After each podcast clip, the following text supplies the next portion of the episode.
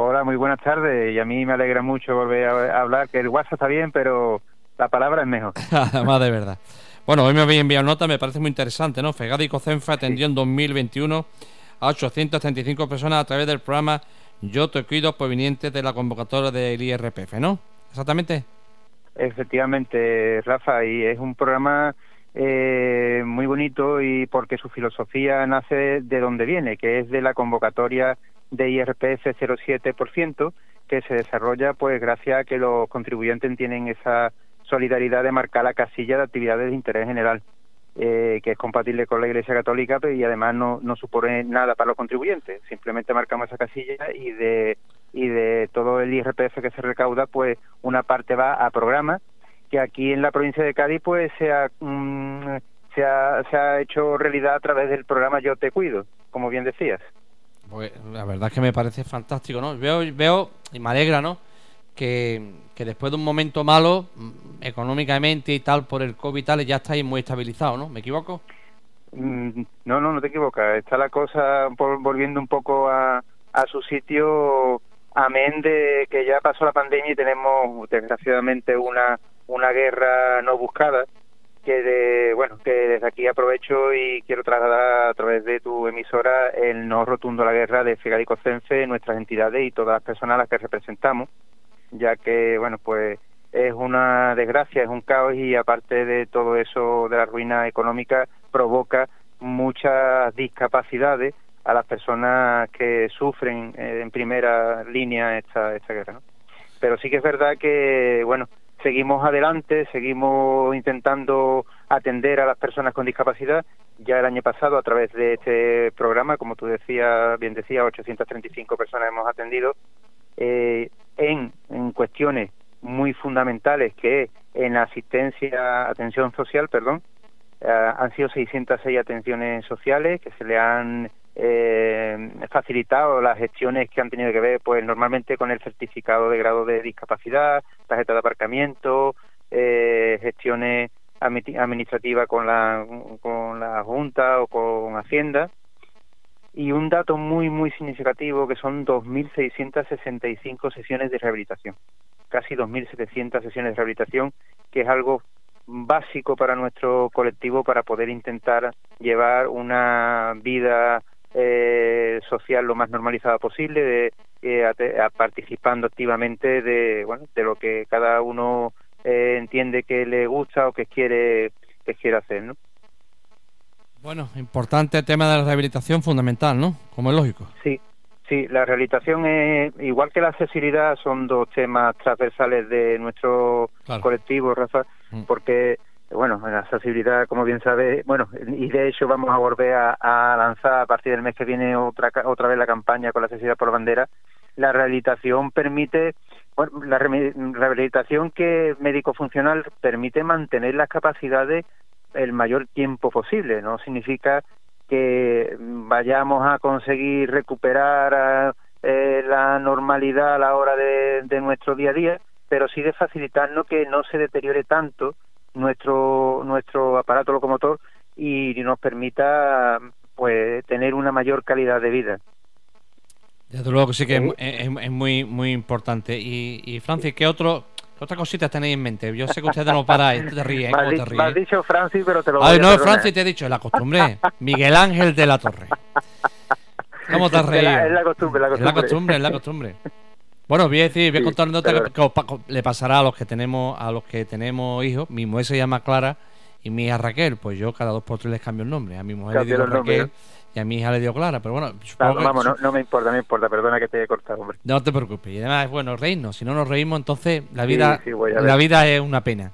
Bueno, te decía yo, mm, Francis Miguel Ángel, Francis Miguel Ángel, eh, eh, ¿qué otra cosita estáis maquinando en Fegati? Que yo sé que no paréis, cuéntame cositas. Pues, mira, eh, en primer lugar, por terminar un poco con el programa, ya lo hemos vuelto a poner en marcha, porque estos datos que hemos lanzado hoy son los resultados de 2021 y afortunadamente pues bueno el RPS se portó de nuevo bien o nos portamos nosotros bien también y lo vamos a tener a lo largo de este año de nuevo el programa Yo te cuido que está establecido porque como bien sabes Segadi y Cosense es una entidad provincial lo tenemos establecido eh, para que vaya siendo, vaya atendiendo las distintas zonas de la provincia, ¿vale?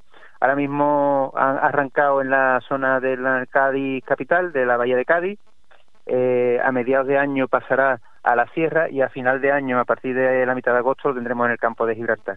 Es un programa itinerante para, digamos, dividir y atender a toda la provincia en, a través de nuestras entidades miembros. Y ese programa lo vamos a tener, vamos, es lo que em, lo tenemos en marcha desde primeros de este mes. Maquinando, como siempre. Sin parar, ¿no? maquinando, eh, tenemos ahora mismo una campaña de accesibilidad, la segunda parte con la accesibilidad por bandera, que yo sé que tú eres abanderado de este tema y vas a hacer un bastión para nosotros a la hora de, poner la cara colorada que haga falta. Bueno, no te quepa duda, eh, además me encanta hacerlo, que lo sepas. Sí, sí, sí, sí, vamos, de hecho, hemos el año pasado que la primera parte de esta campaña fue, fueron temas muy genéricos, pues, por ejemplo, como los transportes públicos o eh, la accesibilidad de edificios y en la calle y tal, y este año lo vamos a centrar en cosas muy concretas. Uno de ellos es un tema que precisamente tú nos trasladaste hace ya unos años, que son los postes de luz mal colocados de estos que sujetan los cables, que no dejan pasar a las personas por ningún sitio. O sea, vamos, vamos a ir a cosas muy concretas, muy de a pie, que se tienen que resolver sí o sí.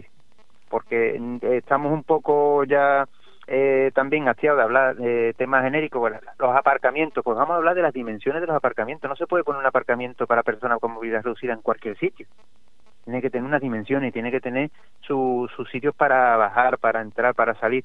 Y eso lo tiene que conocer la, la sociedad porque, bueno, tenemos un ejemplo en la Avenida España, un aparcamiento para vehículos que tienen eh, acceso por la parte trasera y continuamente ahí aparcan coches que no corresponden con esa con esa mm. indicación, ¿no? Con lo cual ese eh, aparcamiento no, no puede ser utilizado por la por la persona que lo que lo necesita. Pero debe la policía local actuar también, ¿no? En ese sentido, ¿no? Sí, sí, sí, sí realmente, mira, eh, realmente tenemos que hacer como de, de vigilante continuo eh, y estar avisando a policía y estar intentando concienciar en primera instancia, pero una vez que ya llega a un límite, pues la multa y la sanción es lo que funciona como medida coercitiva, eh, porque hay personas que, que no, no entran razones y yo creo que es poco sensible y poco solidaria. Yo siempre he dicho que lo único que entiende la gente es el bolsillo.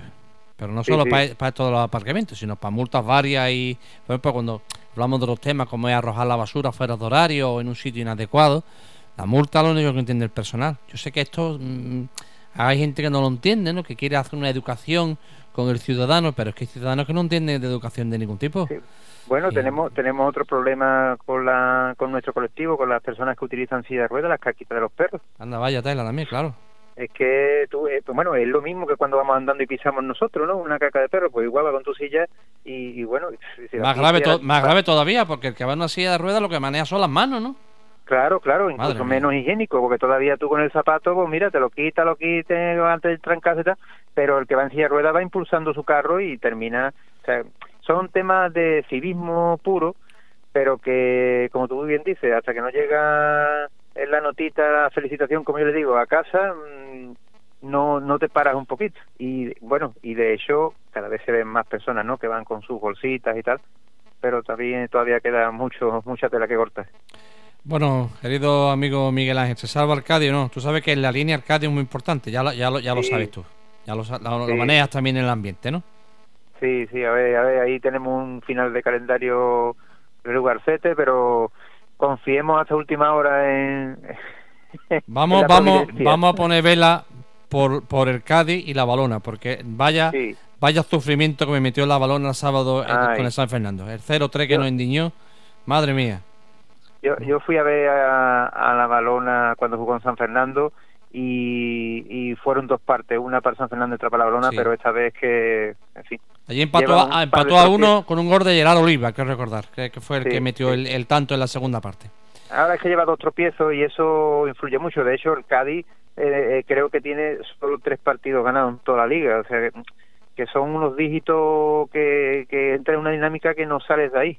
Que no sales de ahí. Pero pues- vamos a confiar que si yo quiero, siempre, siempre he deseado que los equipos de la provincia y los de Andalucía, por supuesto, estén en la categoría más alta siempre y cuando, lógicamente, económicamente se pueda mantener, porque el fútbol no es solamente pasión. Eh, Bueno, vamos a poner velas amarillas y velas blanquinegras ¿eh? Ahí está. Para que te salve los dos, ¿de acuerdo? Perfecto, Rafa. Un abrazo, un placer siempre hablar contigo, Miguel Ángel, aunque, lo haya aunque lo haya bautizado como Francis, pero me quedo con Miguel pues Ángel. Eh, nada, eso es que le tienes cariño también y eso bueno. Un abrazo, amigo, muchas gracias. Hasta luego. Un abrazo.